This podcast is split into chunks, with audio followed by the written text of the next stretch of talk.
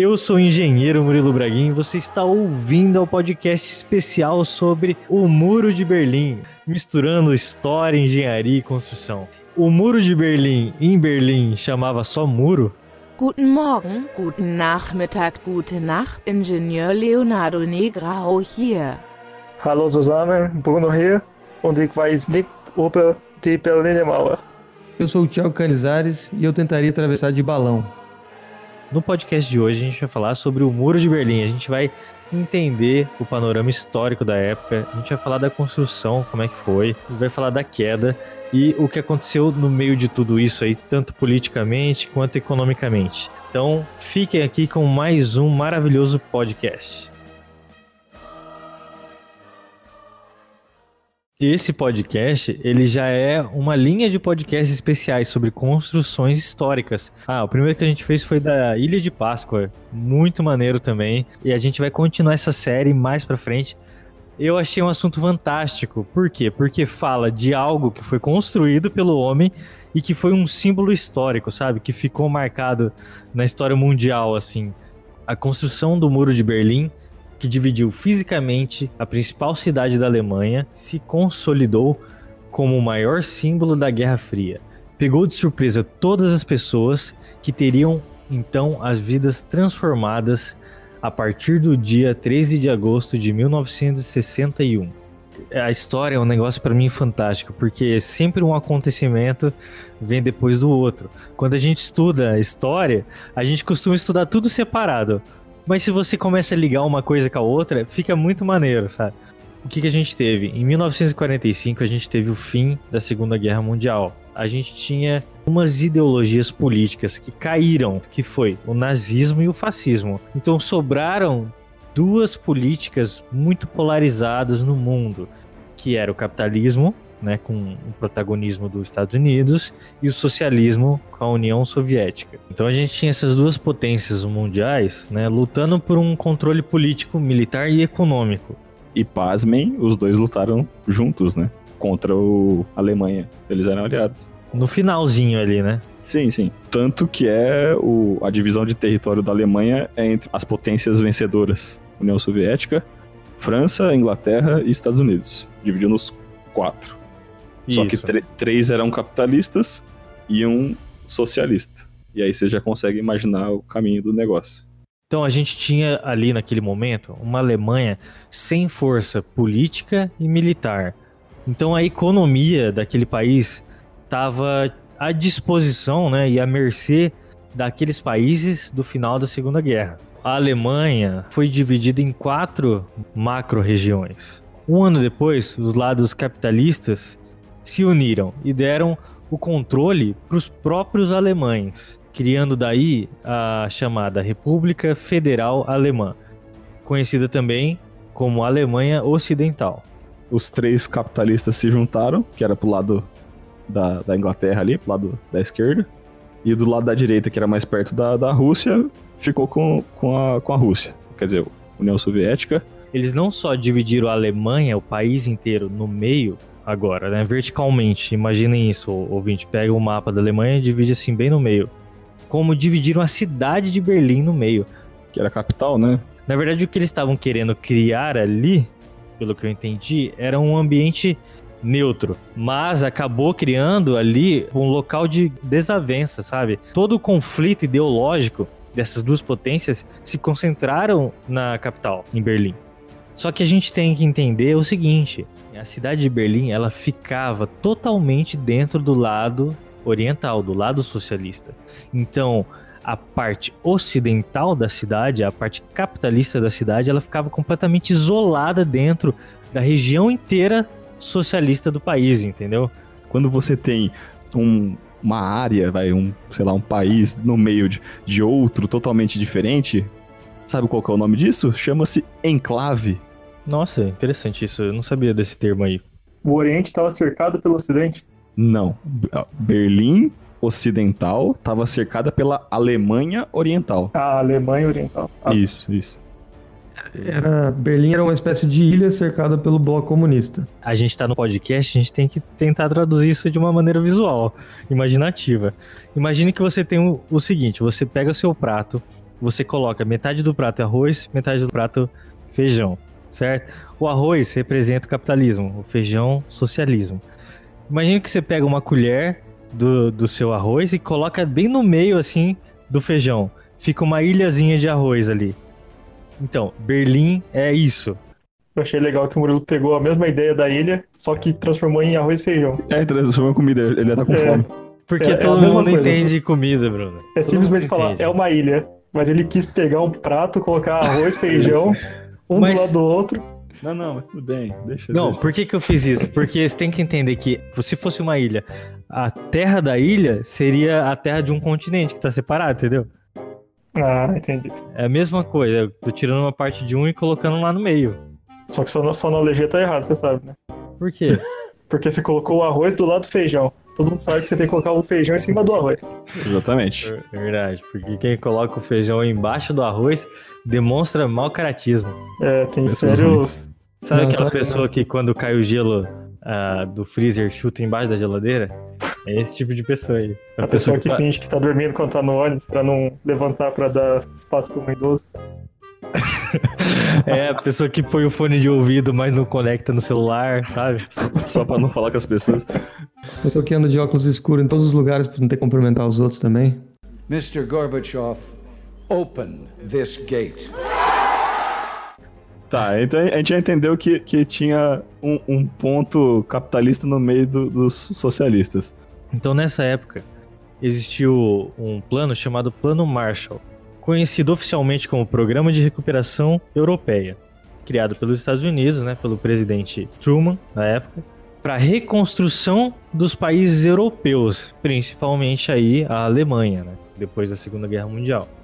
E o que, que esse plano fazia? Ele injetava na economia desses países bilhões de dólares. Foi isso que aconteceu. Então, fez com que todas as indústrias é, e comércios da época pudessem se reestruturarem, criando assim um desenvolvimento local acelerado. Isso tudo do lado ocidental. Então a gente começa a ver que existe uma, uma diferença econômica muito grande, principalmente na velocidade de recuperação das duas Alemanhas. Então, o que, que acontece nesse momento? E eu agora eu vou começar a falar de Berlim, né? mais de Berlim do que do resto da Alemanha. É, a geração de empregos do lado ocidental da cidade aumenta, né, com desenvolvimento e de maneira muito rápida. O que aconteceu nesse momento foi um fenômeno muito interessante, que foi o êxodo das áreas orientais, né, não só daí de Berlim Oriental, como do resto do país, para essa ilha capitalizada. Não só de mão de obra, de, vamos colocar assim, de chão de fábrica, como de pessoas ativas intelectualmente. É, pessoa muito mais capacitada, sabe? Porque lá, nesse momento, nessa ilha, nessa Berlim Ocidental, existiam empregos condizentes com esse tipo de, de capacitação. Isso até foi apelidado com um nome aqui esdrúxulo, que eu não vou nem tentar falar. Bruno, lê esse nome aqui, por favor. Republic Flucht. Você sabe o que Eu significa vou, isso? voo da República, alguma coisa assim? Fuga da República. Fu- Fuga da República. Isso. Ô, Murilo, dados. Quase 3 milhões de pessoas abandonaram a Alemanha Oriental. Tipo, não era, não era nem Berlim, né? A Alemanha Oriental, de 49 a 61. 61 foi quando foi feito o muro lá, né? E a maioria desses refugiados eram pessoas com menos de 25 anos. Então, essa foi uma das grandes preocupações deles, né? Porque eram cabeças pensantes, médicos, engenheiros, professores, estudantes. É uma das características desse muro, né? Que ele não foi feito para proteger a cidade, sim impedir esse êxodo, né? Essa migração. Isso, exatamente. Então esse foi o motivo principal, porque diz aqui num dado que eu pesquisei que de um em cada seis alemães mudaram para a cidade aí de Berlim Ocidental nessa época. Você tinha, você tinha um lado que estava se desenvolvendo mais e um lado que estava com mais dificuldade. Naturalmente, as pessoas foram saindo de um lado para o outro. Mas, vamos falar assim, na parte bélica, a União Soviética era muito forte.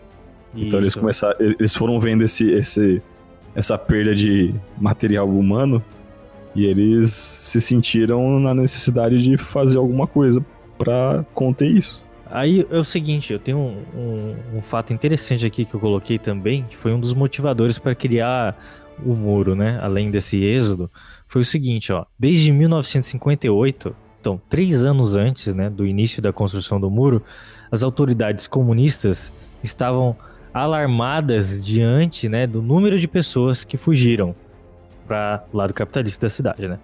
E em maio de 1960, a Stasi, a temida polícia secreta da Alemanha Oriental, havia sido recrutada, olha só, para interceptar essas pessoas que tentassem entrar e morar na parte ocidental da cidade. Olha que interessante. Eles conseguiam controlar 80% das pessoas, mas 20% ia viver lá, ia trabalhar lá. Acabaram concluindo que o capital humano dessa polícia não era o suficiente para barrar as pessoas. Então daí que eu entendi, por isso um muro, sabe? É para impedir mesmo o, a, o trânsito das, das pessoas. Para mim não era como se fosse uma muralha, era algo mais simbólico do que prático mesmo. O que eu achava do Muro de Berlim antes de, de estudar sobre isso vem lá da, das aulas de história, né, que a gente teve na, no colégio, sei lá. Pra mim, cara, era um muro que dividia o país inteiro, sabe? Até que você descobriu que Berlim não fica no meio do país, né? Mas pra mim era tipo assim, uma muralha mesmo, sabe a muralha lá do, do Game of Da China. Thrones? Tipo The Sims. É, tipo, sei lá, Minecraft talvez. O que eu nunca tinha entendido era uma coisa antes de, de pesquisar aqui. Era o seguinte: um muro, pelo amor de Deus, você pode ir até o final dele e contornar pra você passar pro outro lado. Não sei se vocês conhecem, mas procurem no Google Imagens o final da muralha da China. Procurem lá pra vocês verem como é o final, onde ela acaba. É no final do mar ali, acabou, virou, faz um, um pouquinho pra dentro do mar e acabou.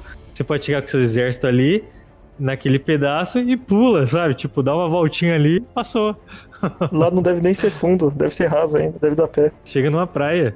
Na verdade, o muro, ele dava a volta inteira na, em Berlim Ocidental. É o cercadinho para as crianças não fugir. Cara, imagina você pega aqui, tipo, um bairro aqui de Londrina, um bairro grande. A gente vai cercar com um muro aqui, ninguém entra, ninguém sai. Aí que tá, no, no- não era muro tudo, né? Não. Principalmente, é. principalmente no começo. Você tinha, tipo, como se fosse um. um- umas barreiras, né? Tipo, um arame farpado, uma cerca.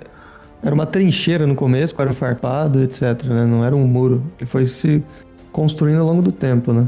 Então, se a gente tinha antes aquela parte capitalista da Alemanha já cercada por uma- um mar socialista, onde ali, quando você está ilhado no- nesse local, você tem todo o controle logístico da região controlado aí pelo seu rival. O que, que a Alemanha Oriental socialista começou a fazer? Restringir circulação de mercadorias, a indústria não conseguia receber matéria-prima. Foi isso que eles começaram a fazer antes de construir o muro ainda. Essa é tática de guerra dos castelos. Você cerca e corta suprimentos. Tática de cerco, né, mano? Exatamente. Uma pergunta que eu me fiz ao estudar o assunto, né? Vamos lá, o lado oriental vai lá e faz um muro. O lado ocidental não vai se mobilizar, fala: "Não, eu não quero esse muro aqui". Vamos colocar assim, a gente tinha dois barris de pólvora prestes a explodir, Estados Unidos e a, e a União Soviética. Se alguém entrasse em conflito ali, ia ter a Terceira Guerra Mundial. Mais ou menos assim. O presidente dos Estados Unidos da época se pronunciou falando o seguinte, ó: "O muro não é muito agradável, mas é muito melhor do que uma guerra. Olha só. Então, esse, esse era o espírito, sabe? Então, deixa construir esse muro aí, porque se não tiver o muro, daqui a pouco vai ter outro conflito armado. É, e, e até o propósito do muro, né? Se for pensar, tipo, era um muro pra não sair gente. Tipo, tipo é, é, pra, pros caras do- dos Estados Unidos ali, da Inglaterra e tudo mais, é meio frio isso, né? Mas é falar, ah, pros alemães não atravessar. Lembra que, assim, até alguns anos atrás, falando naquela época, o, toda essa galera tava junta. Eles estavam lutando, entre aspas, juntos contra a Alemanha nazista, Itália fascista e, e o Japão. Isso. Os, os três. Então, assim, você tem, você tem eles, eles estão assim, eu não gosto de você, mas, putz, a gente, a gente já foi a- meio que amigo, né? Aham. Esses quatro, até um pouco tempo antes, eles estavam juntos. Terminar a guerra, vamos já meter bala em todo mundo aqui de novo tal. Vamos, né? Vamos. Ficou nesse negócio meio, ah, meio velado. Aí ficou, tipo, ah, divide o território aqui primeiro. Aí o, A Rússia cercou lá o negócio, mas ninguém atacava ninguém, sabe? sabe? Só um esperando o outro, né? Tipo, ah, Se me atacar, eu vou atacar. porque até por causa desse histórico que eles estavam eles estavam juntos. Ah, em, em 45 eles estavam juntos. Aí ali em 49 eles, né, puta, agora já vamos meter outra guerra. Do Chile não tinha nem, nem dinheiro, tava todo mundo quebrado, né? Gastando dinheiro. Então, eles queriam evitar o conflito né, a todo custo. Por isso que é chamada Guerra Fria. É uma guerra que não existiu é, necessariamente assim, de conflito armado. né? Foi conflito ideológico e militar em outra instância, né? Porque todo mundo começou a se armar de um lado e do outro, esperando o outro atacar, na verdade, né?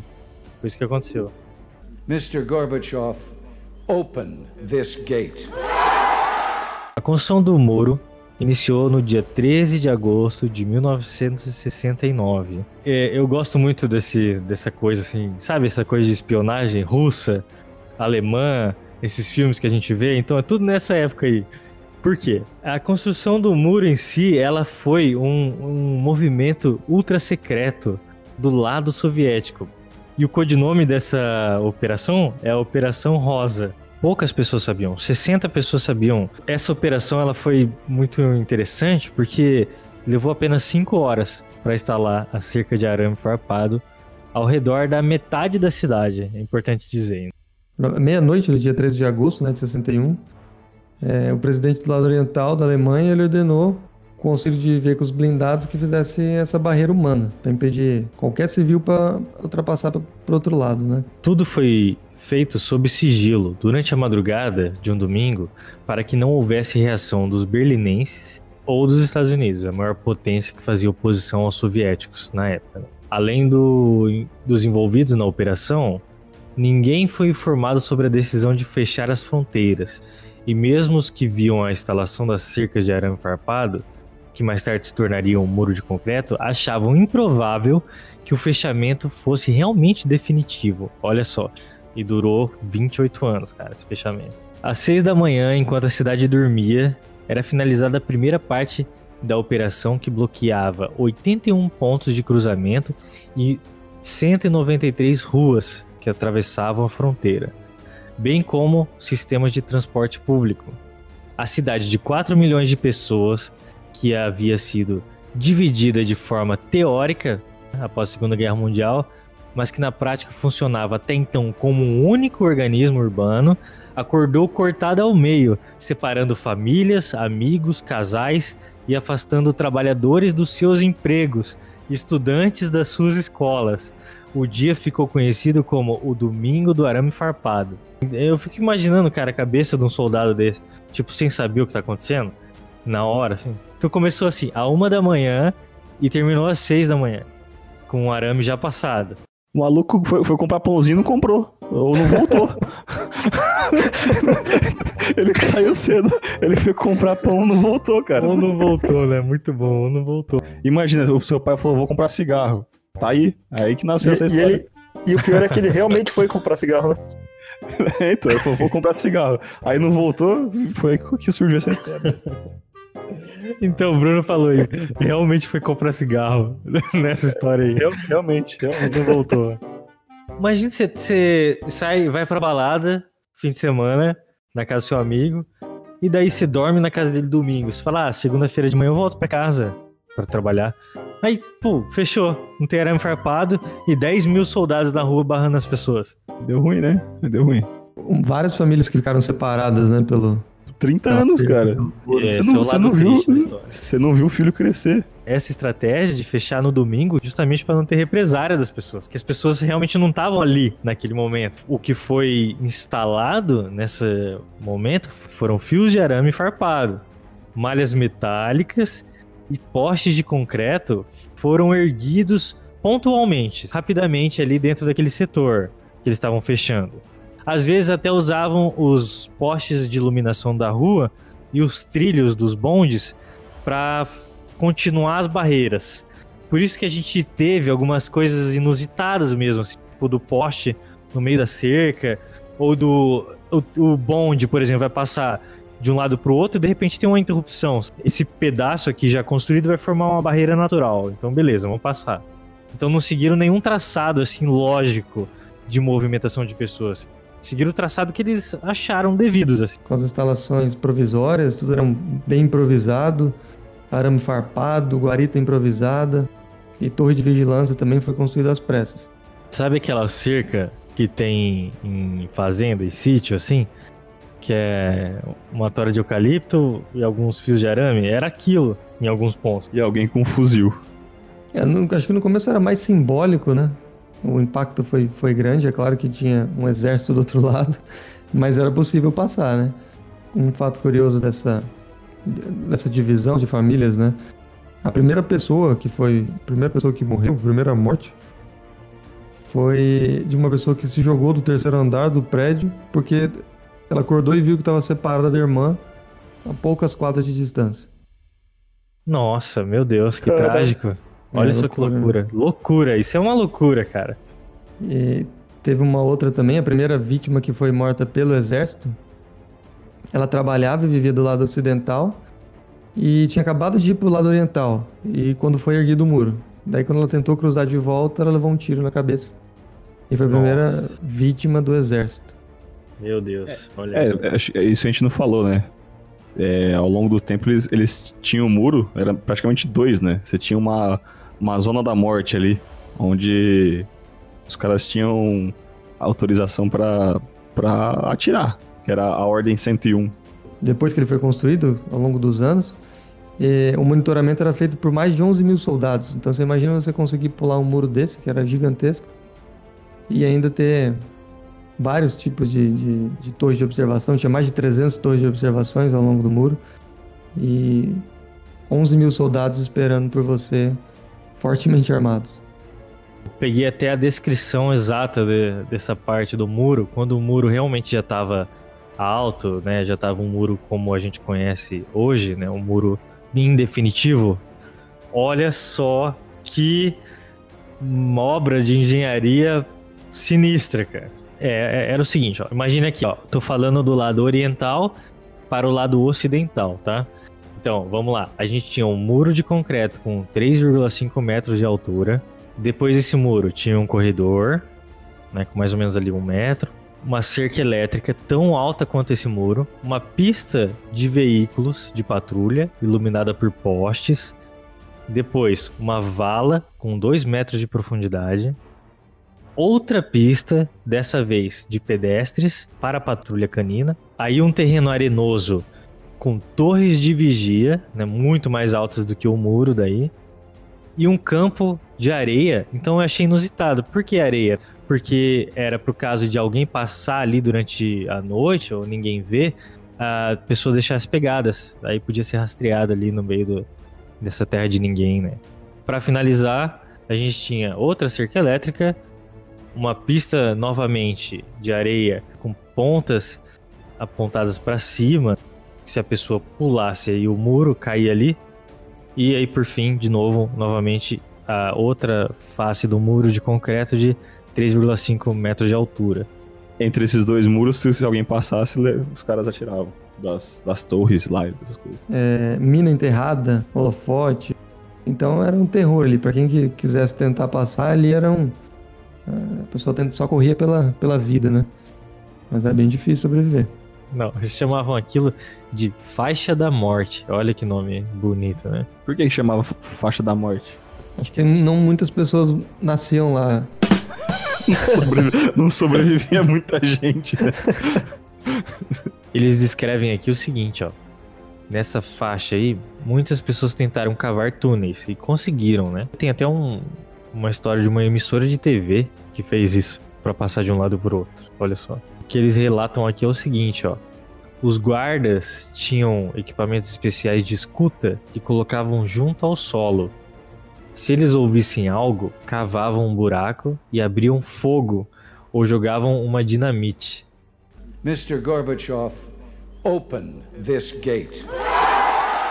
Um- Uma das dúvidas que eu fiquei, principalmente quando a gente comentou aqui, que o Murilo comentou, que esse muro ele foi, ele foi feito de um- dia para o outro, boa parte dele, depois ele foi sendo complementado. Tem todo um trabalho preparatório de estudo, de, de sondagem, de, de preparação para contenção, de preocupação durante a construção para esse muro ele ter, é, ele ter a resistência, ele ter essa durabilidade. Pode ser um muro de Berlim ou pode ser um muro que a gente vai fazer uma contenção de uma obra menor.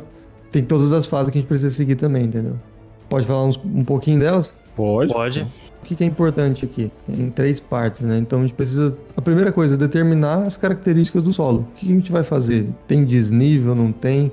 Esses dois lados eles estão no mesmo nível? A gente vai ter uma, uma contenção com, com, com um empuxo de terra sobre, é, sobre um dos lados do muro? Determinar que tipo de solo para determinar é, o tipo de fundação, né? Então é, o terreno suportado pela cortina, onde ela vai se apoiar. Conhecer a resistência do solo, o peso do volumétrico, né, o, se ele tem ou não um, lençol, um lençol freático. Que, a partir desse, dessas características de, que, que são da região, do solo, a gente vai poder, vai poder entrar no projeto. Então vai fazer é, determinar as fases dessa, dessa escavação primeiro, como que vai ser feita essa escavação, se a gente pode simplesmente colocar uma máquina lá e escavar, se, é um solo coesivo, por exemplo, onde ele não é colapsível e a gente não precisa fazer uma preparação para poder escavar. É, então, isso vai depender um pouco do, do tanto que você vai precisar escavar e das características também do solo, né? Então, a gente também precisa conhecer todos os obstáculos, é, as construções vizinhas, tudo que tem no entorno dessa é, do que a gente vai fazer para ver se vai ter interferência se o nosso muro vai gerar interferência é, sobre essas edificações e, e, o contrário também, né? Então, verificar a proximidade disso para ver se, se não vai ter interferência, principalmente ali no, no pouco de tensões ali da, da tua fundação, né? E outro item importante, é, então, condições meteorológicas, as condições de segurança da, é, das construções vizinhas. Estou executando um muro de contenção de concreto e foi um projeto que eu fiz também. Iniciamos a escavação, ele tem em torno de 3 metros. E no outro dia choveu muito. Virou uma piscina. Depois bombeamos com água, no outro dia choveu de novo. Isso porque a gente esperou o período de chuva passar para poder iniciar. Mas mesmo assim, o período de chuvas voltou e está atrapalhando muito a construção. Então, e interessante, imagine agora a gente falar da parte de engenharia de uma obra dessa que não tá nem para nada, que atravessa tudo, atravessa trilho de bonde e usa as construções locais para usar como barreira, sabe? Olha a diferença, né? Interessante. Tinham poucos pontos, né, que você você poderia passar legalmente comprovando é, uma série de documentações, uma espécie de de alfândega, né? De... Tem até uma foto histórica muito bacana que eu vi, que era de, é de uma mulher, assim, sendo puxada por soldados do lado ocidental, pelo corpo, assim, e, e segurada pelo, pelo pé por soldados do lado oriental, em cima de uma cancela, assim, de, de guarita, sabe? Então, olha só, imagine como era para passar ali. Eu sei que com o tempo foi é, a documentação foi sendo insuficiente, sabe? Cada vez mais difícil de passar de um lado para o outro. Tem, tem até uma história famosa também de um diplomata norte-americano que ele demorou vários dias para poder conseguir liberação ali na fronteira. Porque ele não queria mostrar a documentação é, para os alemães ocidentais. Ele só queria. Ele falava que ele só precisava mostrar para os soviéticos, que era na próxima barreira, entendeu? Devia ser um, um vamos falar assim, um, uma distorção ideológica muito grande ali naquele momento. Tipo, de quais são as regras que existem agora. Devia ser um negócio que mudava todo dia, assim, sempre, sabe? Estima-se que depois que o muro foi erguido, cerca de 5 mil alemães do lado oriental conseguiram fugir para o lado ocidental entre 1961 e 1989. E 140 pessoas morreram tentando cruzar. O cara que, que conseguiu atravessar em 89. Era só ter esperado um pouquinho mais, filho. Nossa, imagina Puta, o cara for, atravessa uma semana idiota. antes de, ca... de, cair o muro. Pô, eu escapei da, da, da mina dos cachorros, dos, dos pastor alemão e o que acontece? Ah, caiu o muro agora. O muro e as instalações do muro foram aumentando porque as pessoas foram criando soluções para conseguir atravessar. No começo, por exemplo, quando era no arame farpado ainda, bem no começo, as pessoas atravessavam de carro. Até aquela vala no meio de dois metros de profundidade, fizeram porque muitas pessoas escavaram túneis por baixo. Tinha gente que usou até balão, cara, pra conseguir passar por cima, vocês acreditam? Isso, ah, o pessoal tava do lado oriental. Subiu com o balão, se incendiou e eles caíram. Só que eles caíram ainda do lado oriental. Olha só, que azar.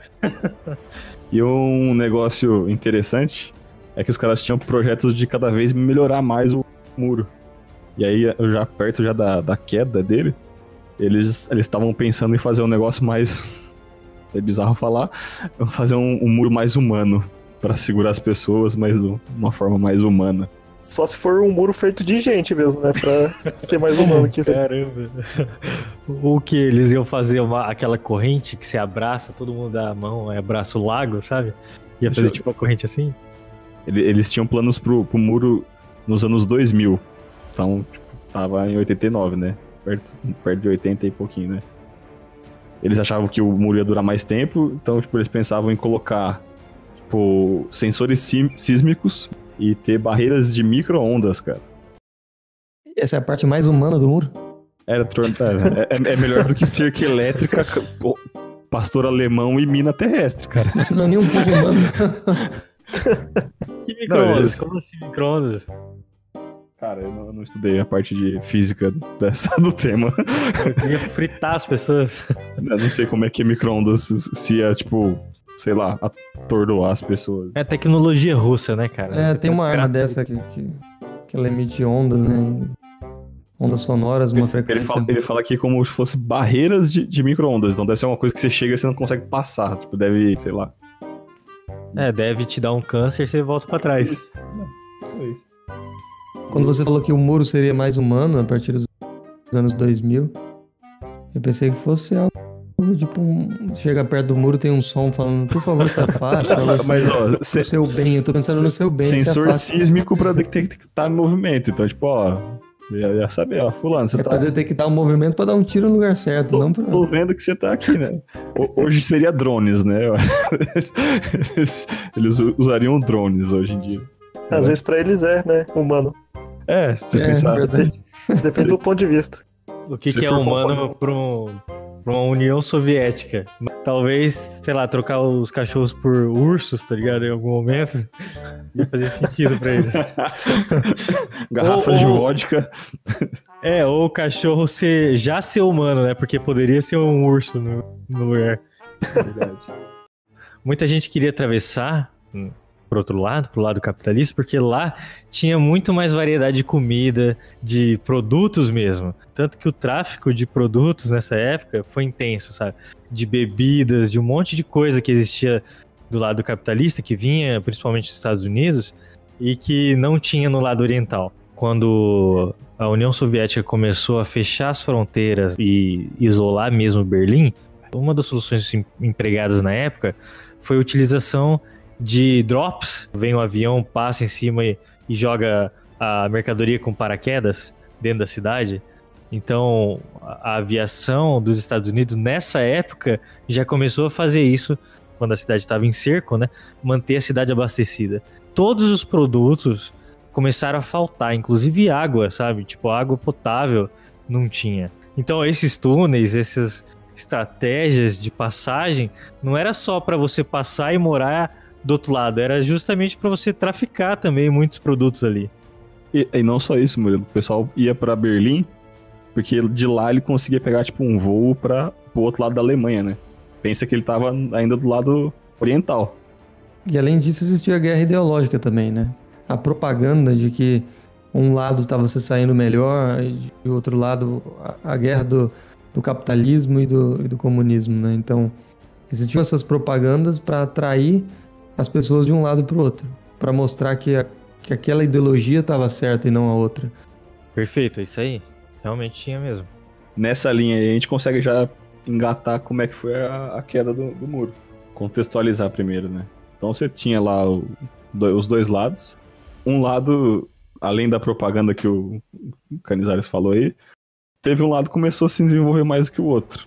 O regime comunista lá tava tendo, tipo, fortemente corrupto e tal, tava tendo escândalos e tudo mais. E a economia estava indo muito mal. Enquanto a economia do, do lado capitalista, lá, que era meio que.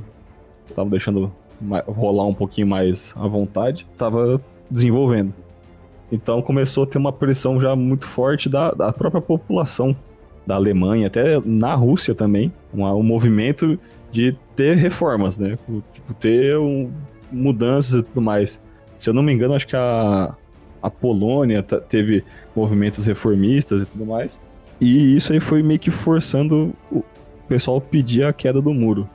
E foi quando teve lá na, na Rússia mesmo, teve os, os dois movimentos lá, Glasnost e a Perestroika.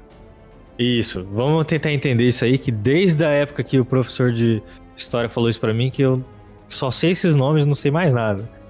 São dois nomes bonitos, por acaso. São, é, poderiam ser nomes de Pokémon, inclusive. Redução de subsídio da economia, fim do planejamento econômico estatal, liberalização do comércio exterior. Não, tem bastante coisa parecida com o Brasil hoje. Eliminação dos limites de fabricação de produtos, autorização de importação de produtos estrangeiros, redução de fabricação de, de armamentos. Bastante coisas atuais até, né? Isso foi a perestroika. O Glasnost já era o nosso mais, assim, bonitinho, que era dar mais transparência era muito obscuro, né? Que nem você falou né, do, do exemplo da, do muro. Foi do dia pro noite. Nossa, sim. Os caras não eram transparentes, né? As coisas eles faziam do, do jeito que eles queriam, na hora que eles queriam e saía. Então, tipo, fim de censura de jornais, anistia a, a presos políticos, é, liberdade para grupos religiosos. Então, os caras começaram a dar, dar mais espaço pra galera, né? E isso aí foi dando, tipo, junto com as outras coisas, gerando mais pressão pra derrubar o muro a queda do muro foi um negócio meio sem querer, meio um acidente. Alguém esbarrou. Mais, mais- mais ou menos, mais ou menos Não, isso. essa história é muito interessante, né? Que é- foi um, uma falha de comunicação que Exato. deu origem à queda do muro. Exatamente. Tá sério? Sério, é, tipo, sério, sério. tipo, en- entrou esse cara novo lá no, no lugar do, do Mão de Ferro lá. Igon Krenz, sucessor do secretário-geral, que era o, o Honecker. Quando ele entrou, ele pegou, botou um cara lá pra dar um. Acho que era um, tipo um o porta-voz da, das informações, do, do- de como que ia ser a transição pra, pra você liberar o muro, a derru- derrubada do muro. E aí o cara Isso. fez. O cara chamou a coletiva lá. E os caras perguntaram, ah, mas quando, quando que começa a valer? Aí o cara soltou, ah, não, imediato. É imediato. É, o cara mandou um tipo assim: ah, deve estar valendo desde agora, né? Foi mais ou menos assim. A galera falou assim, ah, se é pra agora, então é pra agora. E os alemães, Dos dois lados, isso, né? Tanto o, o povo oriental quanto o povo ocidental. Todo mundo se mobilizou, foi até o muro, cada um pegou uma picareta, vamos derrubar esse negócio. né, e aí, aí o pessoal começou a atravessar. E como tinha essa fala do, desse cara aí, o secreto, o cara da comunicação, aí os, os- os militares que ficavam no muro não fizeram nada, deixou a galera Isso. passar. Exato. Porque os próprios militares acharam que, bom, então a partir de agora não tem mais barreira. Eles não, não fizeram nada pra segurar. E aí o pessoal começou a pegar umas marretas e começou a derrubar os pedaços já. É, a galera subiu no muro, passou pro outro lado, fizeram festa. Foi uma festança, né? Uma manifestação gigantesca, assim. Imagina que eu, quem tava 28 anos separado da família, né, cara? Imagine, nossa, e foi realmente isso que aconteceu. Então, até a thumb desse podcast é um desses momentos, assim, de de destruição do muro. Lógico que é uma destruição simbólica, né? Porque o muro é reforçado do jeito que a gente falou. Pra quem tava lá, deve ter sido uma catarse, né? Foi um- uma libertação, literalmente. Imagina você pres- participar de um momento histórico desse. É, é interessante, né? Você tá ali no momento. Tanto que tem até uma lenda, né? Que o Pedro Bial tava lá, né? Fez a reportagem. Não é verdade. Eu já ouvi, mas ele realmente não estava. Ele, depois ele falou: Eu não estava em Berlim na noite espetacular da queda do muro. Não era eu, juro. Adoraria ter estado lá aquela noite, mas eu não estava. Agora eu queria saber qual momento que ele tava. O Pedro Bial, na época, era repórter. Ele entrou no ar dia 2 de outubro de 1990. Ele entrou ao vivo no Jornal Nacional, na frente do portão de Brandemburgo, para falar da reunificação da Alemanha, não da queda. Um ano, de- um ano depois. A queda foi de noite, não foi? Foi de noite. Se fosse de dia, ele tava lá, Por quê? falando use filtro solar. Ah, tô muito ruim lá. Minha nossa senhora. Vocês sabem que dá pra comprar um pedaço do muro de Berlim na internet, né? Aonde? Na Amazon? Se quiser, eu vendo. Se quiser, eu No vendo. eBay vende. Pega um pedaço de concreto lá da obra e fala que é do Berlim pra você. Então. O, o- o tanto que venderam de pedaço de muro já deve, da- deve dar pra ter Como- construído como é uns que 5 então? muros já. Eu fico pensando, como é que você autentica que é, é de Berlim mesmo? É, o, eu pesquisei no eBay, né? Daí tem anúncio assim, autêntico, peça autêntica do muro de Berlim, dentro de um acrílico, assim, tá escrito. Vê um certificado de alguém que tava lá em 89? A Tem que, pessoa, acreditar, tem que acreditar na história e comprar, entendeu? É muito. Eu fui pra Berlim na, na viagem do Gilson lá, né? A gente foi É. lá pra Berlim. E, e você vai nas lojas de souvenir, tem, cara. Tem vários negocinhos, tipo. Tem pedaço do muro? Tem, os caras vendem um monte. Eu falo assim, meu, os Cara. caras devem estar vendo isso aqui faz 30 anos. Não é Qual o possível. tamanho do muro? Ainda tem, ainda tem todas as partes deles lá, né? Você pode pegar um pedacinho lá também. Não, tem, tem uns pedaços que ainda estão em, tão em pé, né? Tem uns pedaços que ainda ficaram, É? né? que eles deixam ainda de, de amostra. Tem, mas daí História, já é, né? já é exposição, né? Você Sim, sim. não pode É ficar bizarro. destruído mais. Aí, aí um depoimento pessoal. A cidade lá é meio bizarra. Tem um clima meio bem, bem, bem bosta, assim, sabe? Bem pesado. Dark? Clima dark? Ah, sei lá, cara. Tipo, você vai no- nos negócios, nos monumentos históricos, você vê, tipo, tudo cravejado de bala e tal. É meio, sei lá, meio, Ah, interessante. é, é meio, meio bad. Esse, cara, juntar todos os pedaços do muro de Berlim dá, dá pra realmente cortar o país a Alemanha no meio. Então por isso que é um- uma pecinha desvalorizada. Eu compraria um pedaço daquela. é, da, da Terra da Lua, né? Da, Solo lunar? Solo lunar eu compraria. Agora do muro de Berlim. não. Não, aí não, velho. O Muro de Berlim tá. Cara, os caras estão fabricando pedaço de muro de Berlim até hoje. Eu acho que também. Eu acho que é fabricado. É só você pegar um pedacinho de concreto, pintar de rosa, fazer uma pichação ali, É, você. colocar no acrílico e vender. Pior que é verdade, pior que é rosa mesmo que tá vendendo lá. Então é isso, pessoal. Se você ouviu a gente até aqui, principalmente se você aprendeu alguma coisa, não deixe de seguir o Engenharia Científica nos agregadores de podcast, principalmente no Spotify. Acesse engenhariacientifica.com.br. O link para contato de todo mundo vai estar aqui na descrição. Se você quiser mandar áudio pra gente, mande para o número 043 9969 50891. Então é isso, pessoal. Muito obrigado e até a próxima.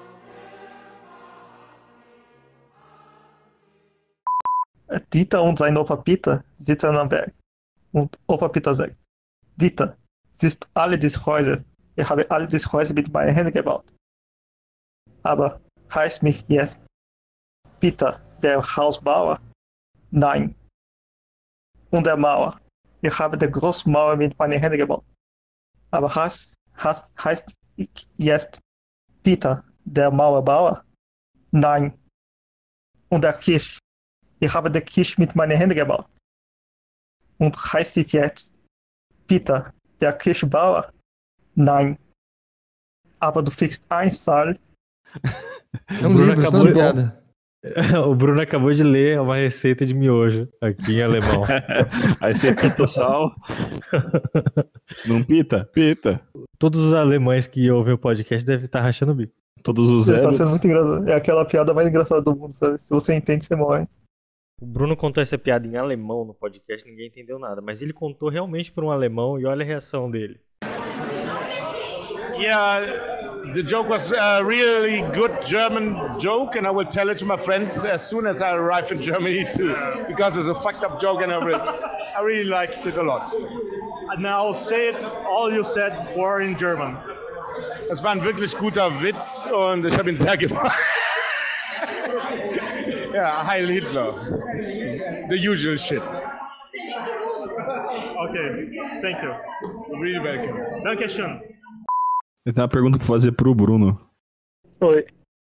Se você vai fazer uma obra, você quer uma máquina minha?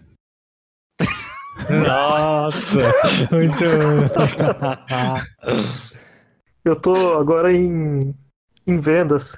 Ah, Tô tá. vendendo antena. Tá, entendi. Aí eu. Se você, se você for vender comigo, se você vender três, eu te dou uma montada. Nossa, muito ruim, velho. Pelo amor de Deus. It ends here.